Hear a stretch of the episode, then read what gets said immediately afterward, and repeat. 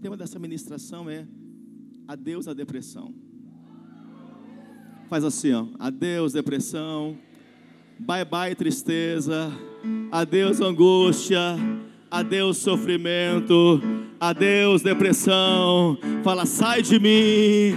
Em nome de Jesus. Amém, amém e amém. Diga glória a Deus. Clinicamente, o que é depressão? É a melancolia da alma. São pessoas que entram no estágio de tristeza, depois entram em um estágio de profunda angústia, que gera o sofrimento e entra em depressão. E eu quero falar sobre, primeiramente, sobre os três estágios em que um espírito maligno, nós temos um espírito maligno, um espírito que nos odeia, um espírito que ele quer ver você triste, ele não gosta de ver você feliz, ele não quer que você se alegre, e desde a antiguidade ele trabalhou para trazer irrealizações, infelicidades, fazer a criação de Deus, os filhos de Deus, pessoas tristes, pessoas angustiadas, pessoas irrealizadas, e por isso ele trabalha em três níveis, repita comigo: três níveis: opressão, depressão e possessão. É assim que o inimigo sempre vai tentar trabalhar. Primeiro, ele, tem, ele trabalha tentando te oprimir. Ele fica ao teu redor, fica ao teu lado, tentando oprimir a sua vida.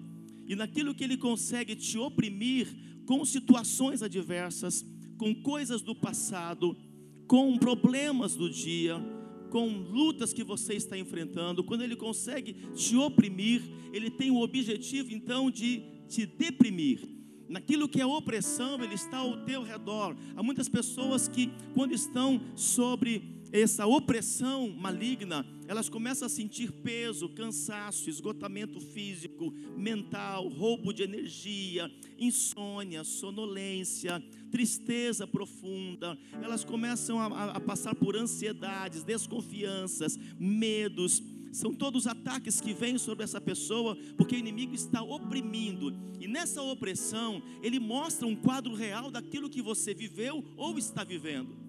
O inimigo sempre vai tentar usar uma realidade para tentar manipular, sabotar os teus pensamentos, sabotar, enganar e cegar a tua visão espiritual concernente às coisas.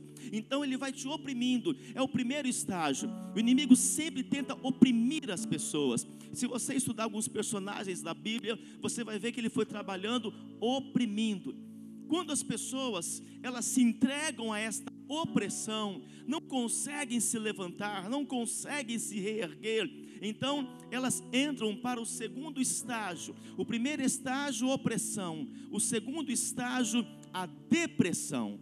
Na depressão, as pessoas já estão realmente sem forças para se levantar.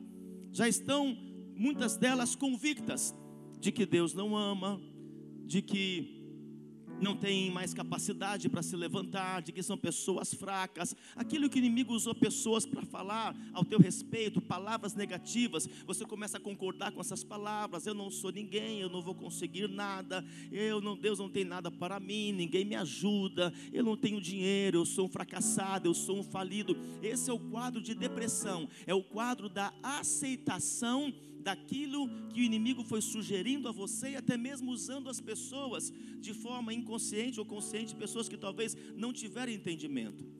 Desse quadro de opressão, depressão, o inimigo quer levar você a uma possessão maligna.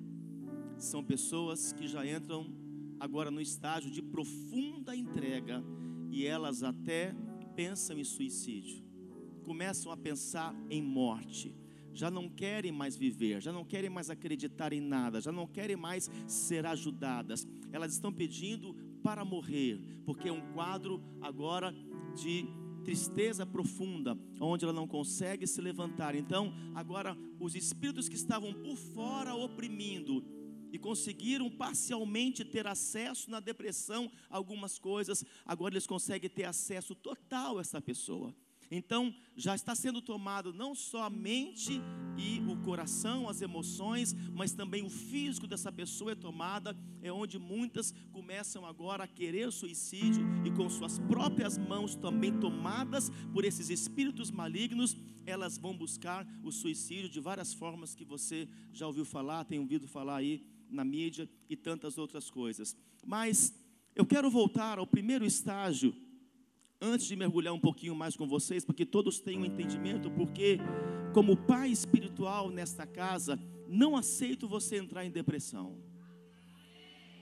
E nenhum estágio você estará de depressão. Nós seremos aqueles que vamos ajudar, curar e libertar as pessoas da depressão.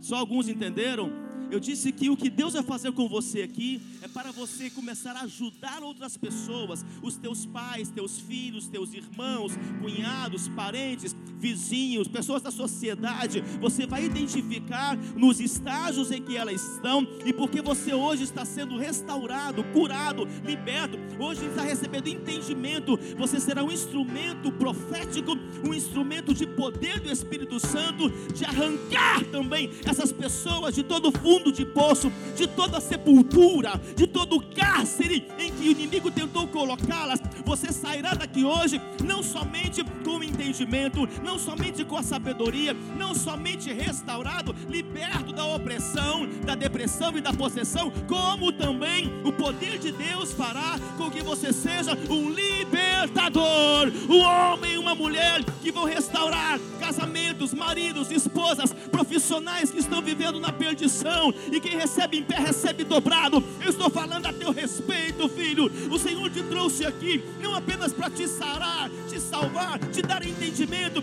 mas também para te reerguer, para te levantar, porque aqueles que te viram caído te verão em pé, aqueles que te viram falido te verão próspero, os que te viram enfermo te verão curado, os que te viram envergonhado te verão duplamente honrado, porque o cair é do homem, mas o levantar é de Jesus Cristo, e Ele está aqui para te levantar. Se você crer, se expressa, dá um brado de glória, diga aleluia.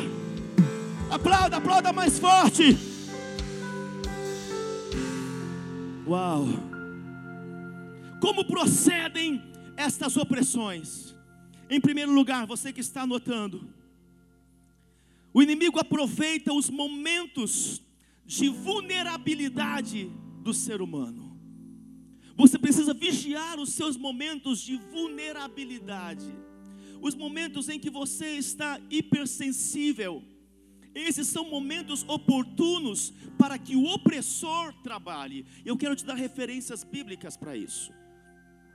Em 1 Samuel capítulo 1, verso 9, está escrito assim: Após terem comido e bebido em Siló, estando Eli, o sacerdote, assentado numa cadeira junto a um pilar do templo do Senhor, levantou-se Ana e com amargura de alma orou ao Senhor e chorou abundantemente.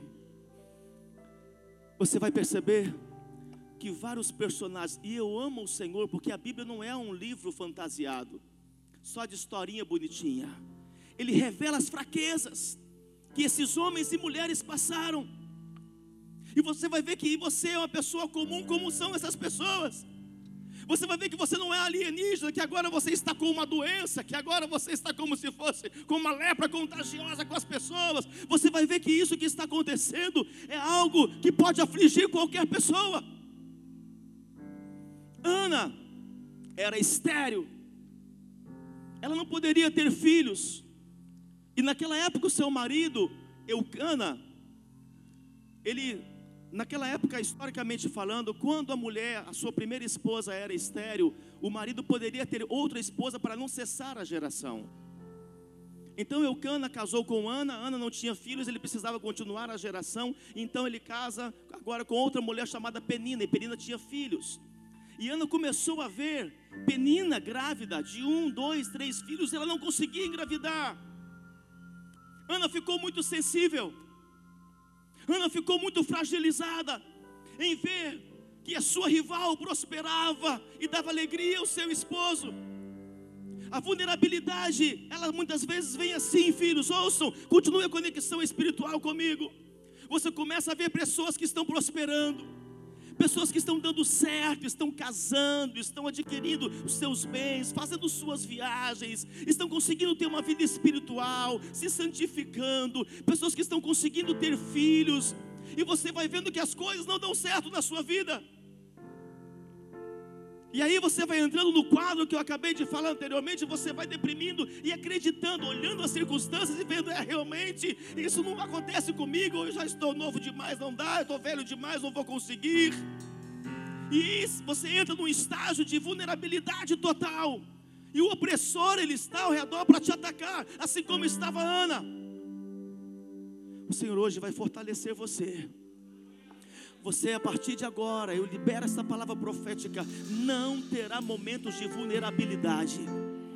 As tuas áreas e os teus momentos de vulnerabilidade serão blindados, protegidos, fortalecidos pelo Senhor. O próprio Espírito Santo vai te revelar: fortaleça esta área, fortaleça isso. Não faça comparações, e porque você não vai estar hipersensível, não estará vulnerável ao ataque maligno, ao ataque do inimigo na tua vida. Todas as áreas de vulnerabilidade na tua vida serão hoje fortalecidos, blindados e protegidos em nome de Jesus. Se você recebe essa palavra, diga amém, aplauda o Senhor, diga aleluia, diga glória a Deus, diga uau. São momentos em que o inimigo percebe que a pessoa está frágil, então ele ataca. No mundo animal acontece assim: os caçadores, aqueles que vão tentando atacar a sua presa, eles vão percebendo um momento de distração, de vulnerabilidade, e quando atacam, eles atacam sempre em lugares de morte, sempre. Os leões, por exemplo, atacam sempre os animais, já pegam na jugular, no pescoço, já derruba, porque é uma área vulnerável. Quantos estão entendendo o que eu estou falando? Diga aleluia. Em segundo lugar, como que o inimigo oprime? Daqui a pouquinho eu vou te dar o processo da sua, do seu milagre, amém? Ele oprime por meio de problemas do teu passado.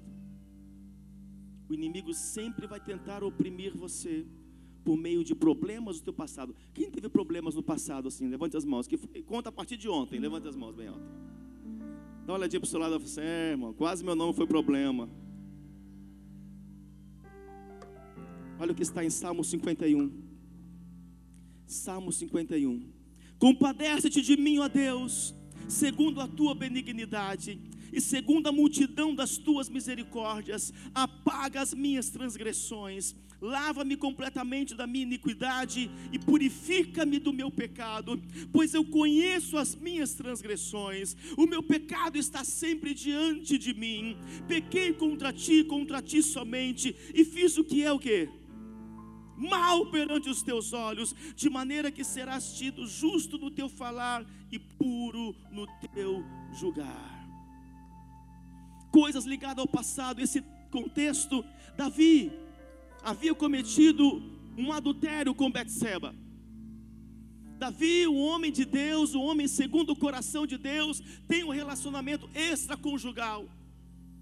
E agora, o inimigo estava oprimindo a Davi com essas coisas do passado. Os nossos erros do passado, o inimigo sempre vai tentar colocar diante de nós.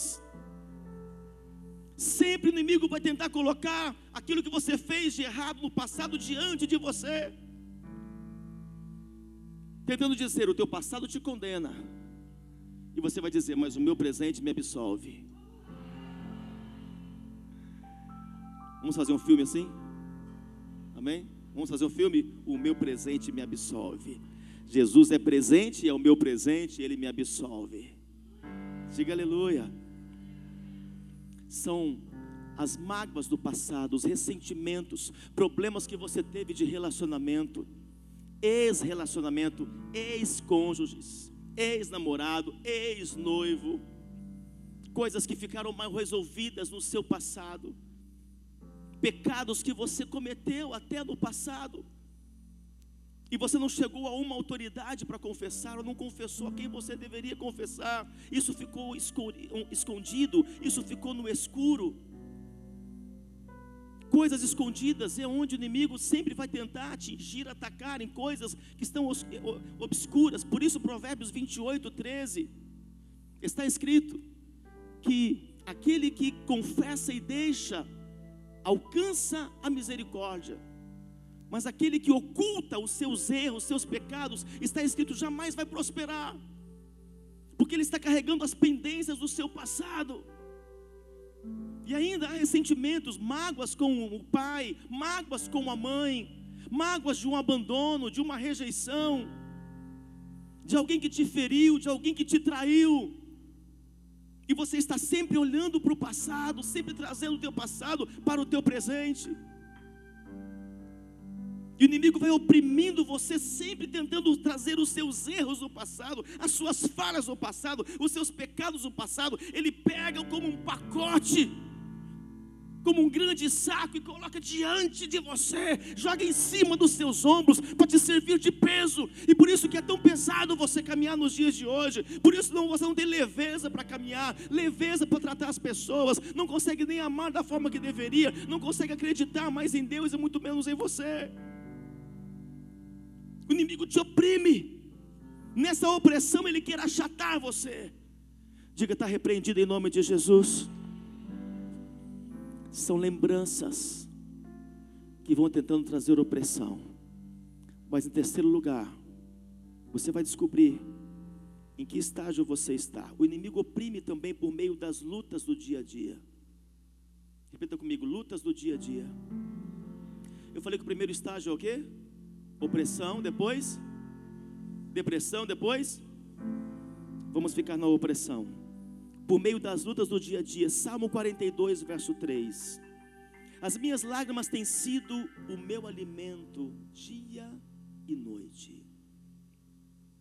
Olha como estava esse salmista, a opressão espiritual que estava esse salmista. As minhas lágrimas têm sido o meu alimento dia e noite enquanto me dizem continuamente: O teu Deus, onde está?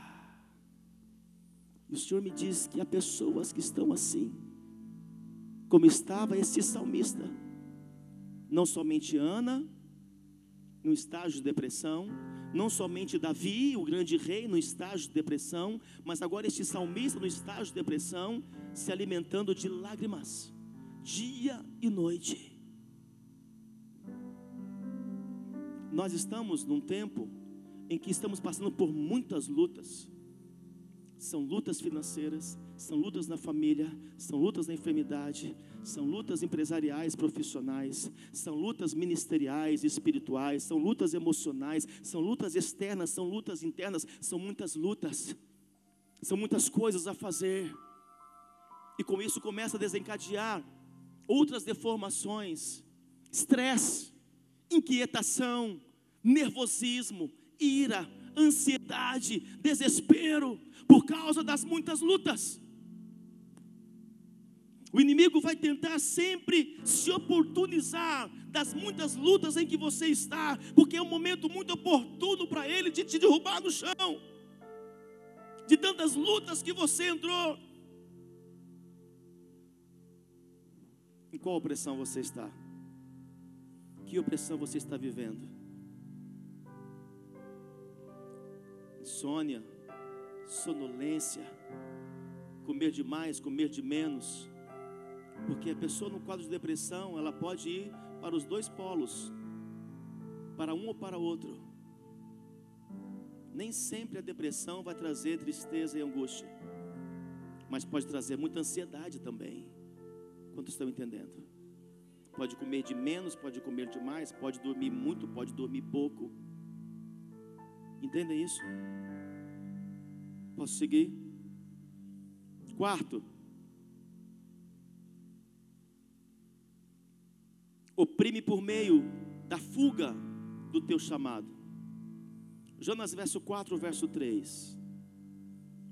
Peço-te, pois, ao Senhor, tira-me a vida, porque melhor me é morrer do que viver.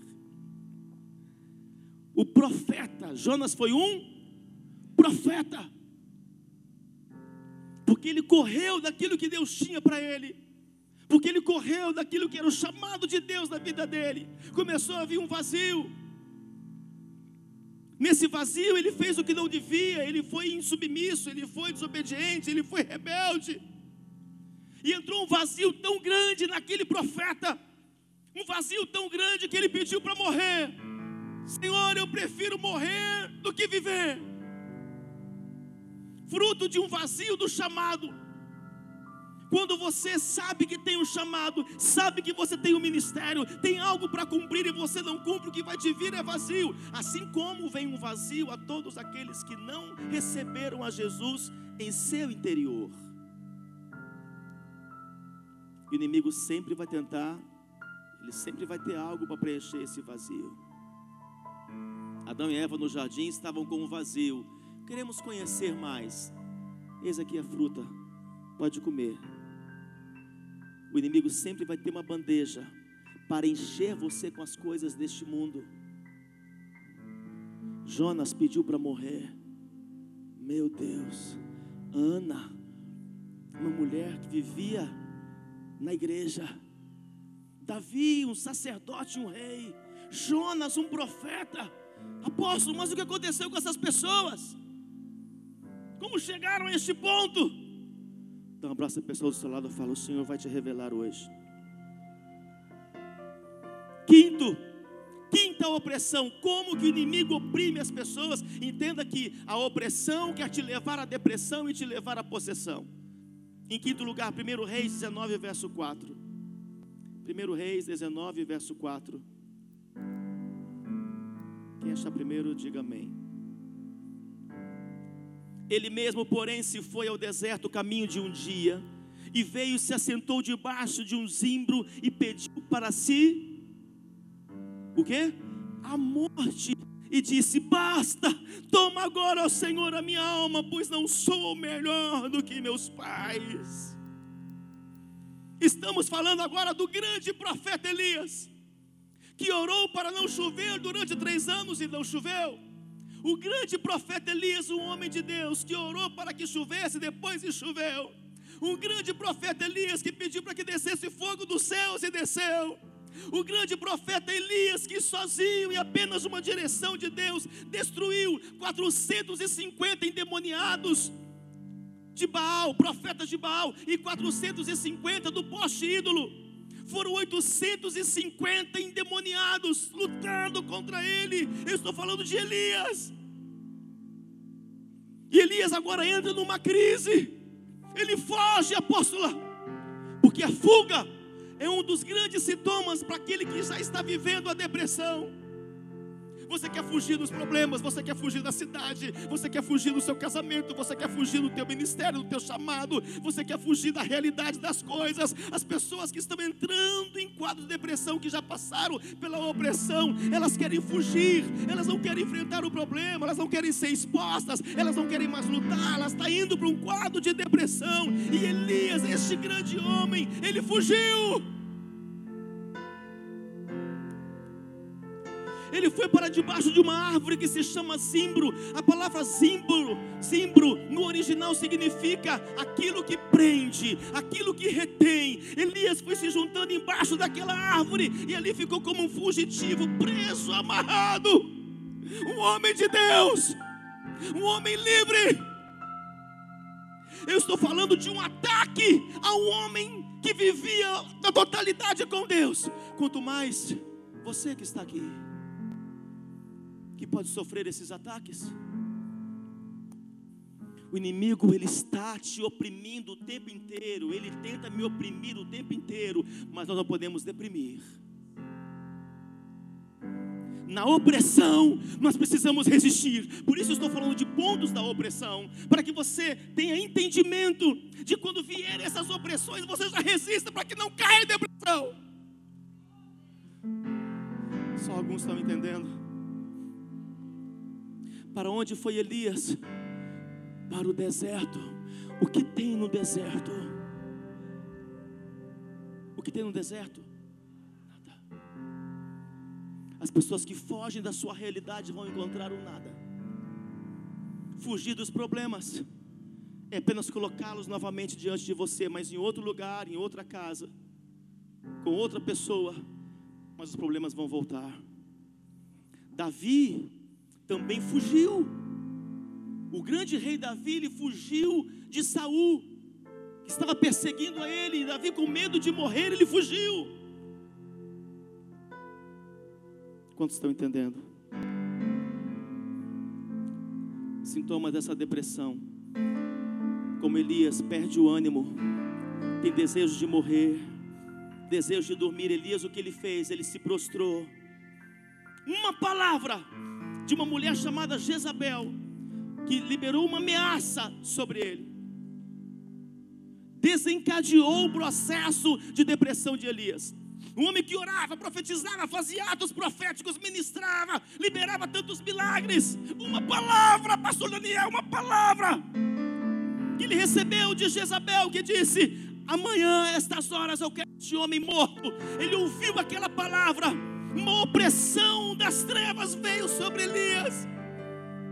Ao invés de ele rebater, resistir, rejeitar, como Davi uma hora fez diante de Golias, que disse: Você vai morrer, Davi. E Davi disse: É você que amanhã, essa hora, vai estar morto.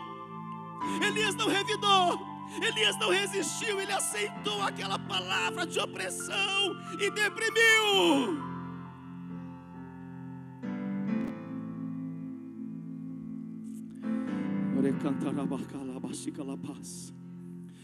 Quais ameaças você está passando? Cuidado com a vulnerabilidade por meio das ameaças. Ameaça de um casamento sendo destruído, ameaça por uma, uma palavra que veio, talvez, de um diagnóstico negativo a seu, a, a, contra você, uma ameaça, talvez, de uma causa na justiça, uma ameaça financeira, uma ameaça do nome negativado, uma ameaça de falência porque o espírito opressor ele vem com uma ameaça e dessa ameaça ele quer colocar medo. Toda pessoa que é ameaçada e não reage, ela passa para o segundo estágio que é o medo. Ela passa a ter medo. Elias, que nunca tinha tido medo de nada, nem daquelas pessoas possuídas por espíritos malignos, ele teve medo, mas teve medo de uma palavra de uma pessoa que nem foi diante dele falar, recebeu um recado. Foi um recado que ele recebeu, ele teve medo. ameaças que vão trazendo medo. Em que você tem sido oprimido. Sexto, sexta opressão. Querem ouvir? O inimigo oprime as pessoas por meio das irrealizações que geram frustrações e até bloqueios e traumas. O inimigo ele oprime as pessoas pelas irrealizações que geram frustrações e até mesmo bloqueios e traumas. Gênesis 15, verso 1. Eu quero te dar contexto porque a verdade tem que entrar em você. Gênesis 15, verso 1. Vamos comigo.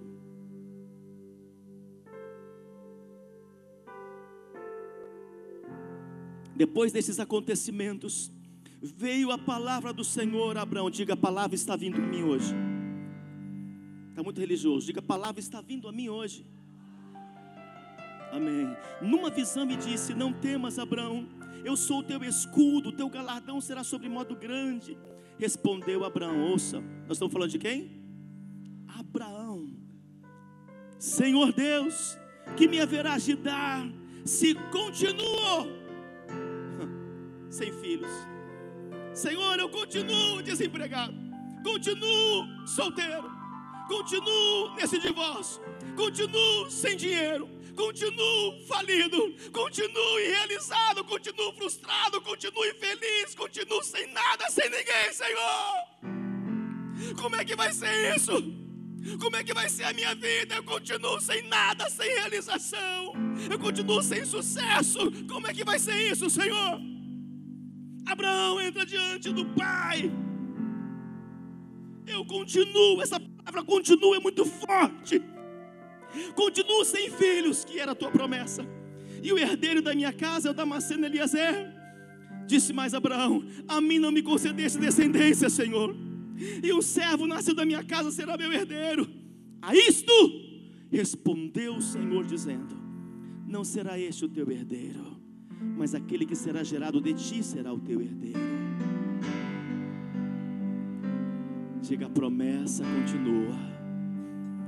Diga o que Deus prometeu para mim, vai se cumprir. Então conduziu até fora e disse: Olha para os céus e conta as estrelas, se é que podes. E lhe disse: Será assim a tua posteridade. Abraão estava preso num ambiente, questionando, porque as coisas não aconteciam na vida de Abraão. Um homem que decidiu até seguir ao Senhor. As nossas frustrações, são instrumentos para o inimigo oprimir e te levar à depressão.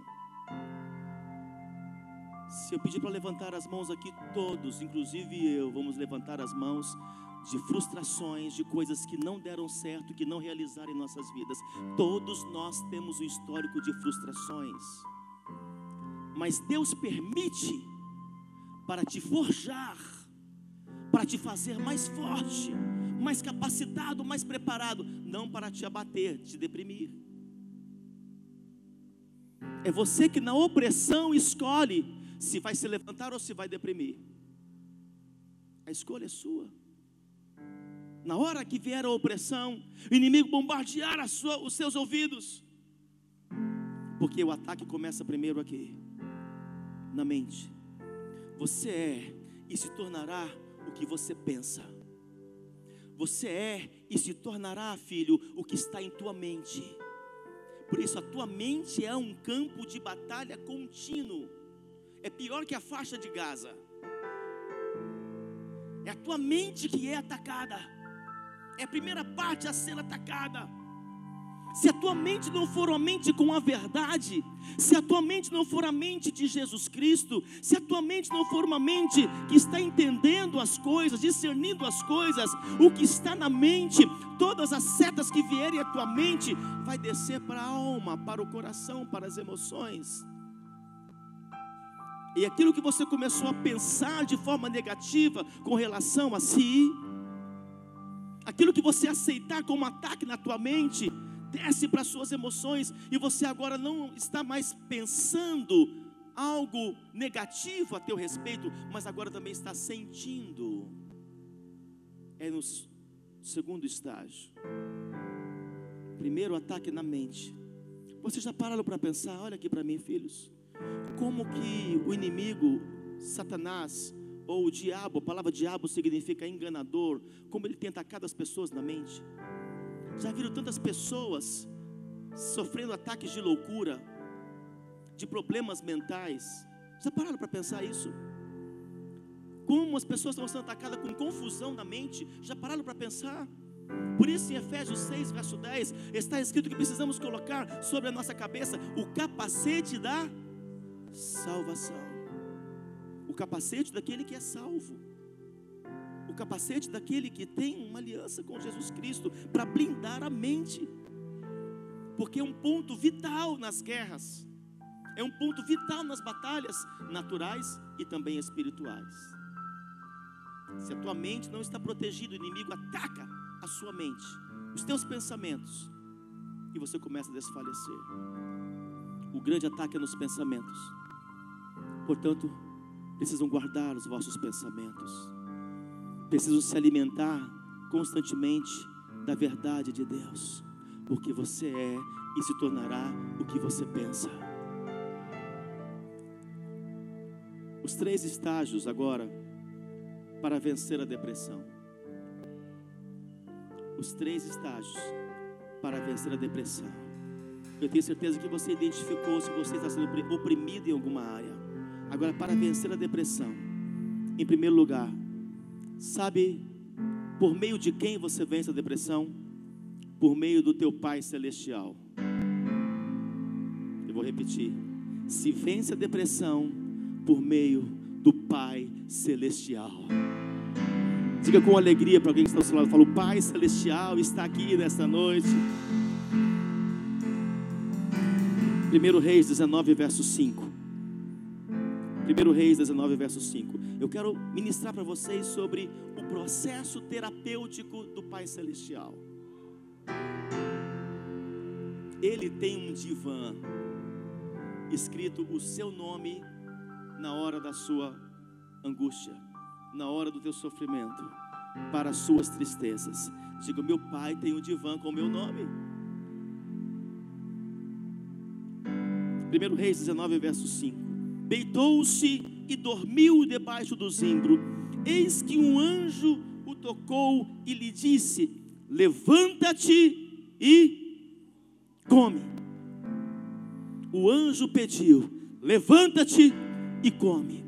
Perceba que quando Deus quer trazer uma cura, o próprio Deus, você pode ser curado da depressão pelo próprio Deus, é o primeiro estágio.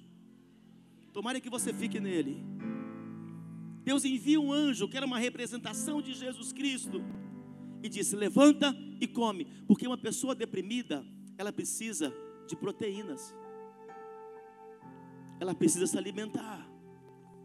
Elias entra naquela caverna, e disse: Basta, não sou melhor do que os meus pais, não sou melhor do que ninguém, não quero mais fazer nada, eu sou impotente, incapaz, tudo que eu fiz não deu em nada, eu quero ficar quieto aqui, ninguém me perturba. Eu quero ficar no meu cantinho, não quero comer, não quero nada quadro de depressão. Quantas vezes você fez isso? Eu não quero conversar com ninguém, eu não quero saber de igreja, eu não quero pastor ligando para mim, eu não quero ajuda de ninguém, eu não quero ir trabalhar, eu não quero nada, eu não sou nada. Me deixa quieto aqui, me deixa no meu quarto.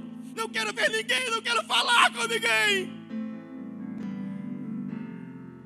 E você também não vai querer comer. Mas o Pai Celestial, coloque Elias no seu divã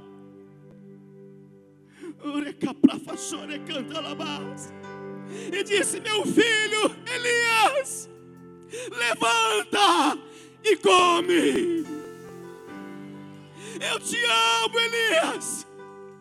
Não aceite essas ameaças, não aceite essas palavras da tua mente. Não comece a se sentir incapaz, impotente. Rejeite isso, Elias. Você é mais forte do que isso. Eu estou contigo levanta e come, porque você precisa de energia, você precisa de vitamina, você precisa de proteção, de, prote... de proteína, você tem que se levantar. Você vai se alimentar hoje. Você vai se levantar. A falta de apetite é um dos, não é o, é um dos sintomas de depressão. E no verso 9, vamos seguir. Quantos estão comigo? Quantos estão no processo terapêutico do Pai? Ali entrou numa caverna onde passou a noite. E eis que veio a palavra do Senhor e lhe disse: Que fazes aqui, Elias? Deus insiste com você. Por isso você está aqui.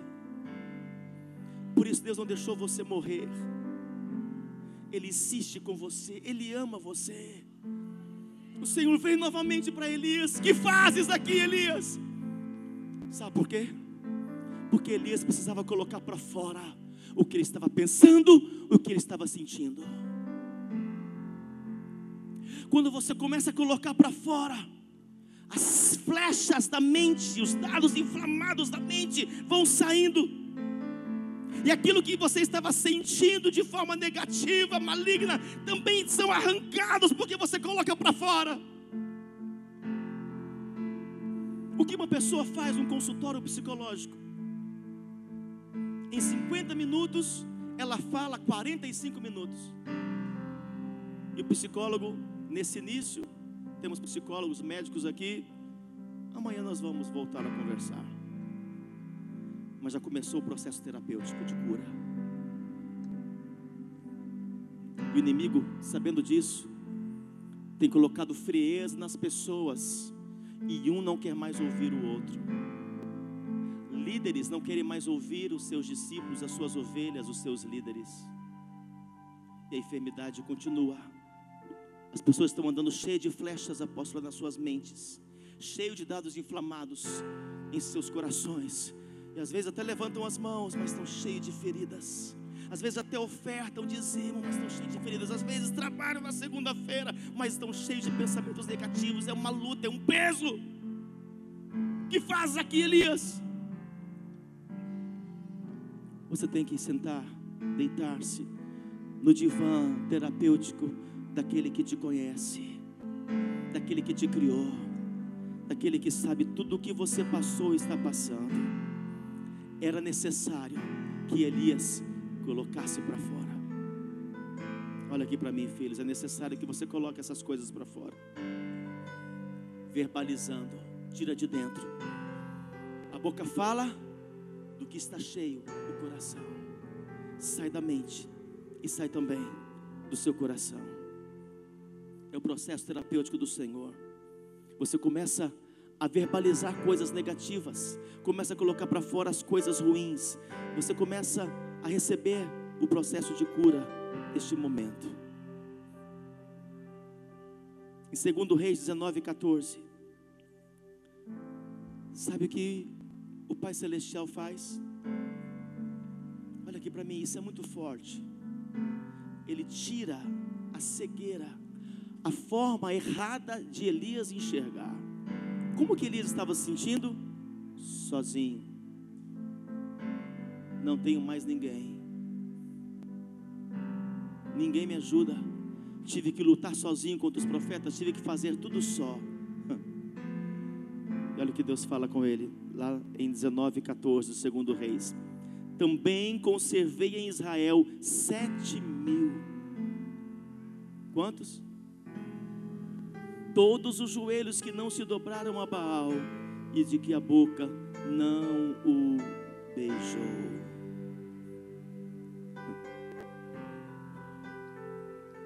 Somente eu fiquei só, Senhor.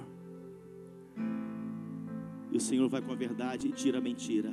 Elias, você nunca esteve só. Eu conservei mais sete mil profetas. Só que eu quis usar você. Olha aqui para mim. Nunca se sinta só. No teu ministério, na tua vida, na tua casa, Deus está contigo. Ele está ao teu lado. O sentimento de solidão é uma opressão em que o inimigo tenta te convencer para te deprimir, porque a solidão quer te levar à depressão. Você não está só. Ei, olha quantas pessoas aqui. Você não está só. Diga para alguém do seu lado, fala, você não está só. Conte comigo, meu irmão. No verso 7, voltou segunda vez o anjo do Senhor, tocou e lhe disse: Levanta-te e come, porque o caminho te será sobre modo longo. Meu querido, Deus não permitiu que você fosse abatido, morto. Sabe por quê? Porque o teu caminho ainda é muito longo.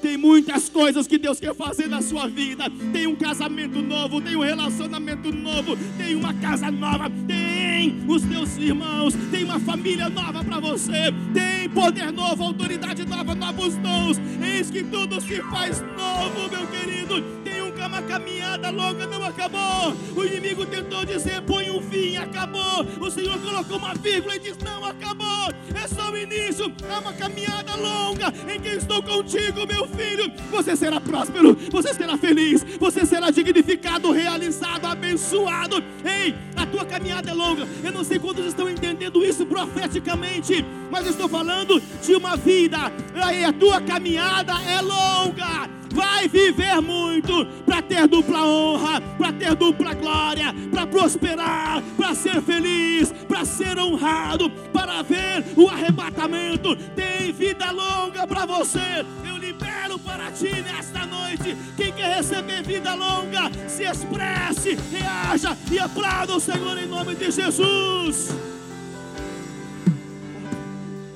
Uau! Regalabas.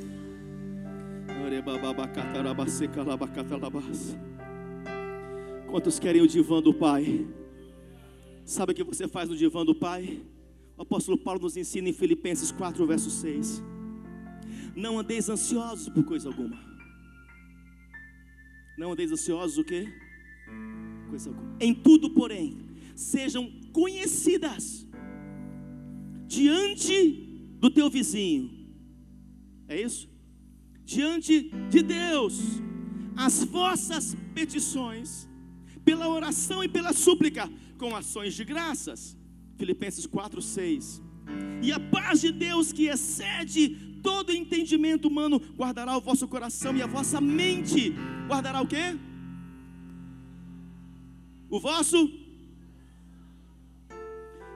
Quando você nesse primeiro estágio se inclina no divã do próprio Pai e faz das tuas lutas e dificuldades, das suas ansiedades. A ansiedade fala daquilo que você quer ter, daquilo que você está passando e aquilo que você quer conquistar. Eu estou ansioso por algo. Eu não estou ansioso por coisas passadas. Sempre o ansioso, ele está ansioso por coisas futuras, por um desejo, por um sonho, por uma realização. Então, tudo isso para que você não entre em depressão tem que ser conhecido. Isso significa apresentado diante do grande psicólogo Jesus Cristo. Isso fala de uma vida no secreto com, com Ele. Não tem que ter formação teológica para isso. Tem que ter coração humilde para isso. Todos os dias, se preciso for, Senhor, eu não estou bem. Estou triste. Estou meio angustiado. Senhor, olha para mim. Está vindo um peso sobre mim, eu estou cansado, eu estou com moleza, eu não estou conseguindo me levantar. Senhor, olha para mim. Senhor, eu estou assim porque eu ainda não consegui o meu casamento, encontrar um marido, uma esposa. Senhor, eu tenho dúvida com relação ao meu chamado. Senhor, meu trabalho, eu, eu, eu mudo, eu não mudo. Senhor, eu, eu não estou muito bem. Senhor, o que eu faço? Sabe que ele vai fazer algumas coisas? O que psicólogo faz? Não vai falar? Nada. Mas o teu processo terapêutico de cura e de proteção começou. Porque você colocou para fora. E sabe o que isso me mostra agora, quando eu olho nos olhos de alguns aqui, tem muito lixo guardado dentro de você que está aí há muito tempo. Eu quero fazer uma conexão. Eu peço que o Espírito Santo me ajude todas as vezes que você olhar para o lixo da sua casa, colocar numa sacola, que você possa fazer uma conexão e olhar para dentro de si, se não há também lixos internos que têm que ser colocados e levados para fora. Porque você não esconde o lixo da sua casa. Você não deixa para outros dias e vai guardando. A primeira oportunidade que você tem, você coloca para fora porque vai dar mau cheiro. Coisas aqui, ansiedades, coisas também que estão presas aqui, e você não apresentou diante do Senhor, começa a dar mau cheiro, começa a ficar pesado, você começa a ficar amargurado, as pessoas vão se afastando de você, porque tudo vai se tornando um lixo dentro de você, tem que colocar para fora. Sabe qual é a boa notícia? Ele não vai cobrar nada para fazer isso por você. Ele está só batendo a mãozinha dizendo: Deita aqui, meu filho. Deita aqui, minha filha. Eu quero você aqui todos os dias comigo. Não guarde nada. Coloca tudo para fora. Em alguns momentos ele vai trazer você aqui para ele falar com você o que ele quer falar. E talvez naquela hora daquele divã ele não vai falar nada. Segundo estágio, já estou encerrando. Estão prontos? Você vence a depressão, dá um adeus à depressão, por meio de um pai espiritual e os seus enviados. O que foi que eu disse? Segundo Timóteo capítulo 1, verso 16. Conceda o Senhor misericórdia à casa de Oseníforo oh, desculpe, Onesíforo, o nome é tão complicado que a gente até troca. Porque muitas vezes, está publicando não aí? Hã?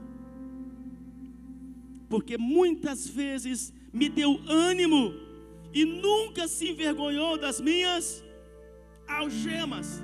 Antes, tendo ele chegado a Roma, me procurou solicitamente até me encontrar. Nós estamos falando de Paulo. Paulo estava preso, Paulo estava com algemas, filhos, nas mãos. Onesíforo teve apóstolo entendimento que precisava ir até Paulo para fortalecer, mesmo ele sendo um apóstolo, precisava ser fortalecido. Precisava que alguém se importasse com ele, precisava de uma palavra de ânimo, precisava de uma palavra de ajuda. O que estão fazendo aí fora com as pessoas que estão em depressão é detonando essas pessoas, apontando erro, apontando pecado, falando que é preguiça porque não quer se levantar mesmo. Mas poucos são os que estão querendo ajudar os que estão em depressão, poucos são os que estão com uma palavra de encorajamento. Porque talvez tenha uma pessoa em depressão do lado da sua casa, no seu ambiente de escola, no seu trabalho, você não percebeu. Que estão em quadro de depressão porque já foram oprimidas. Um apóstolo, estamos falando de um apóstolo Paulo, um homem de terceiros céus, com tantas revelações, com tantas realizações, apóstola. Onesíforo vai até ele Sabe o que significa? Todos nós precisamos de palavra de fortalecimento. Todos nós precisamos de palavra de encorajamento para nos levantar e continuar. Ninguém é melhor do que ninguém. Todos foram feitos da mesma matéria-prima. Todos vieram do barro e todos carecem de ajuda, de palavra, de socorro, de atenção e de amor. Todos necessitam da presença de Deus. Todos precisam de um amigo, de alguém que auxilie.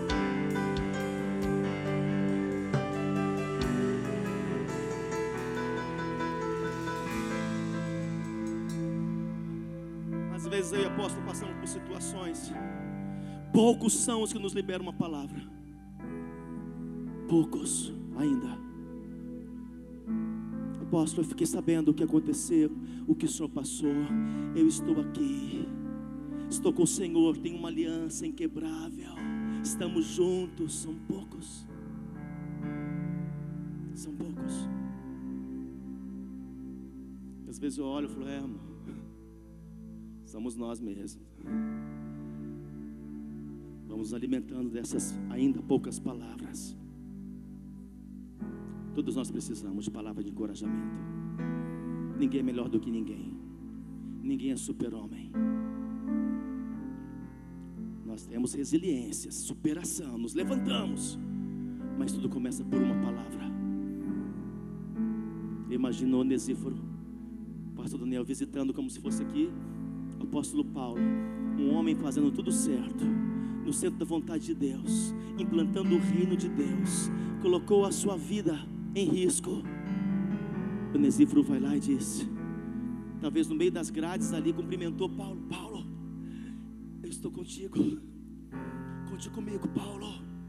Eu continuo a obra lá fora, você vai sair dessa. Estou orando, nós estamos orando por você, Paulo.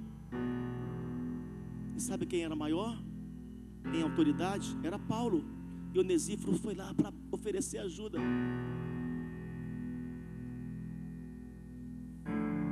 Isso eu aprendo que todos nós podemos ajudar as pessoas. Todos nós. Quantas vezes nós sabemos que tem pessoas que estão tristes, angustiadas, nós acabamos de empurrar ela para os barrancos. Colocamos peso, jugo, culpa, oprimimos mais ainda. Está assim porque quer. Se levanta porque não quer. Cadê a palavra? Cadê o levanta-te, Elias? Cadê o pão? Cadê a proteína? Cadê a vitamina?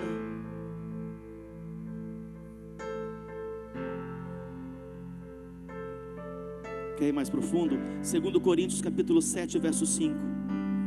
Porque chegando nós a Macedônia, nenhum alívio tivemos, pelo contrário, em tudo fomos atribulados.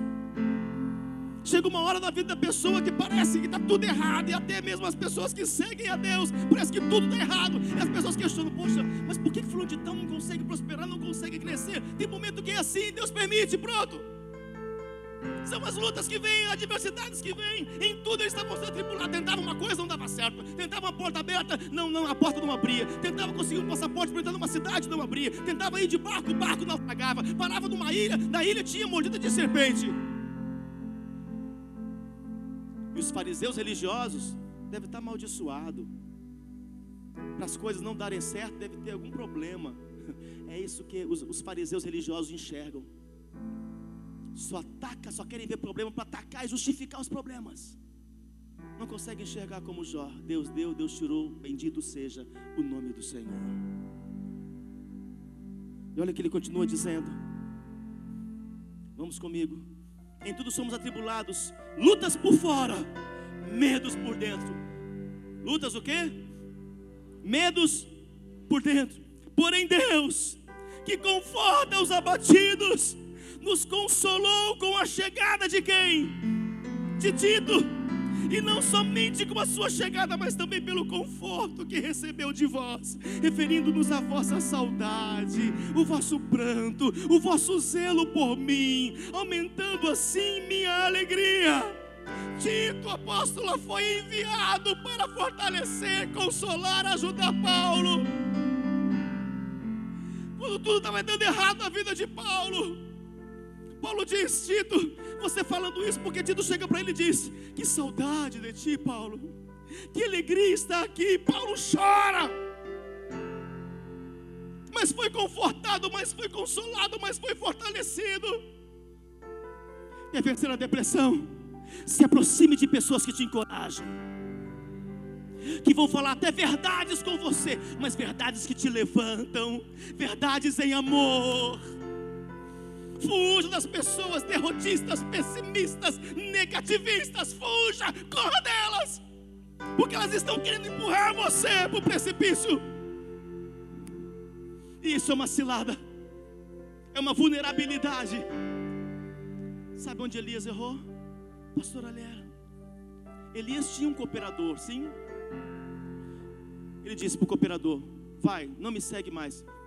Não, não, meu senhor meu profeta, eu não quero que você me siga mais, não vai, mas eu quero te ajudar, não venha mais. E foi sozinho, se isolou e foi para debaixo de uma árvore do zimbro. O isolamento é o sinal da depressão. Se ele tivesse ali com o seu cooperador, o cooperador tinha ajudado ele. Quantos estão entendendo? Uma armadilha do diabo é afastar você de pessoas que querem o seu bem pessoas que te chamam para a presença, que te chamam para o centro apostólico, incentiva você para os treinamentos, incentiva você para o teu chamado, incentiva você para crescer, incentiva você para o seu ministério, incentiva você a continuar, a perseverar, a caminhar. Benditos sejam esses ao seu lado. Posso ouvir um amém?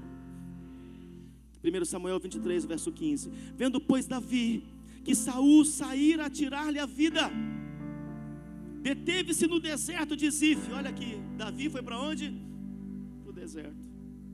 Porque a fuga sempre vai te anunciar um deserto. Repita isso. Então se levantou Jonatas, filho de Saul, e foi para Davi, a Oressa. E lhe fortaleceu o que? A confiança em Deus. Ele disse: Não temas, não tenha medo, Davi, porque a mão de Saul, o meu pai, não te achará, porém tu reinarás sobre Israel, e eu serei contigo. O segundo, o que também Saul, meu pai, bem sabe, e ambos fizeram aliança perante o Senhor. Jonas foi contra Saul, o seu pai, que era um homem idólatra, um homem que fugiu da presença de Deus para ficar do lado de Davi. E fortaleceu a Davi. Davi fugindo de caverna em caverna, de desertos em desertos. Saúl está me procurando com os seus reis e quer me matar, e quer me matar. E foram perseguindo, pastora, perseguindo a Davi. Jonatas perguntou onde ele está, onde deve estar Davi. Eu preciso ir até ele. Eu preciso falar com Davi. Davi deve estar em depressão, Davi deve estar chorando, está sozinho, está em crise. E Jonas então descobre que ele está no deserto. apóstolo vai até lá e diz: Davi, não tenha medo, Davi. O meu pai que está fazendo coisas erradas, ele não vai te alcançar, ele não vai te matar. O meu pai celestial tem promessas sobre a tua vida. E eu, eu tenho uma aliança contigo, Davi. Conta comigo, você não está só. Eu vou te ajudar, Davi. Essa perseguição vai passar, Deus vai te honrar, Davi. Deus vai te levantar, vai te tirar do deserto e vai te colocar no trono de rei. Ele vai te tirar de fuga fugitivo para aquele que vai abençoar pessoas. Oh, Davi, eu estou contigo. Você não está sozinho. Vamos fazer uma aliança. Pega na minha mão, Davi. Vamos fazer uma aliança eterna. Estaremos sempre juntos como amigos. E você será o meu rei. Você será o meu líder.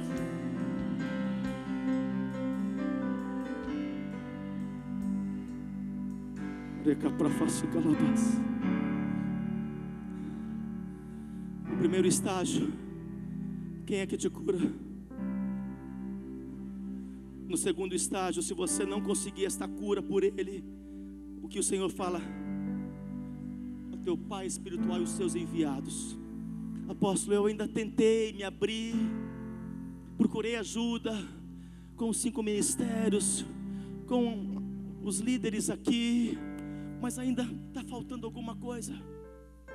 Aí, por último, você pode ser restaurado pela ciência, pela medicina, que Deus também pode usar. E isso não é pecado. Só não pode estar em primeiro lugar. Porque o Senhor tem interesse em te curar diretamente. E depois Ele quer usar a liderança para fazer isso. Pela ciência existem os dois tipos de depressão, a endógena e a exógena. Repita comigo, endógena e exógena. A endógena é uma origem interna, são glândulas, hormônio, hormônios químicos do organismo que causam descargas elétricas no cérebro e tem origens internas. Isso está ligado a um problema hormonal que principalmente as mulheres por causa das suas regras menstruações mensais e também na sua menopausa e os homens na sua andropausa podem sofrer alterações. Porque a depressão leva a pessoa a ter alterações de humor. Então, nesse caso, você também pode procurar a, ciência, a medicina, porque pode ser hormonal também. Quantos estão entendendo? Diga aleluia. Agora, eu encerro de novo falando de dois personagens que não ficaram depressivos, passaram por um estágio, mas foi não como Rubinho Barrichello, mas como Cena.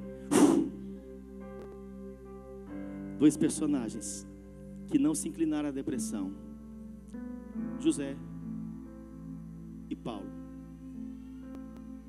tinham tudo para ser depressivos. Tudo. Vocês conhecem José, abandonado pela família, rejeitado, lançado no fundo de poço, levado escravo, preso, traído, enganado. Fruto de um falso adultério, perseguições. Paulo, você conhece muito bem a história. Mas sabe por que que Paulo não ficou deprimido? Vocês querem saber? Filipenses 3, verso 13. Eu vou te dar, vou te revelar. E assim vamos ter muitos Paulos e muitos Josés aqui. Filipenses 3, verso 13. O que esses dois fizeram? Decidiram se desligar do seu passado.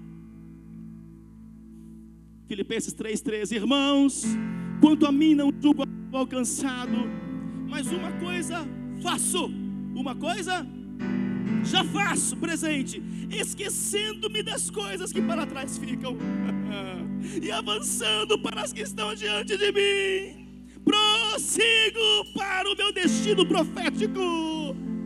Para o prêmio que Deus tem para mim, daqueles que são vocacionados em Cristo Jesus. Eu estou decidido. Não quero saber do passado, não quero viver do passado, não quero notícias do passado, lembranças do passado. Eu quero prosseguir para o meu destino. Oh! Aplaudam a Ele.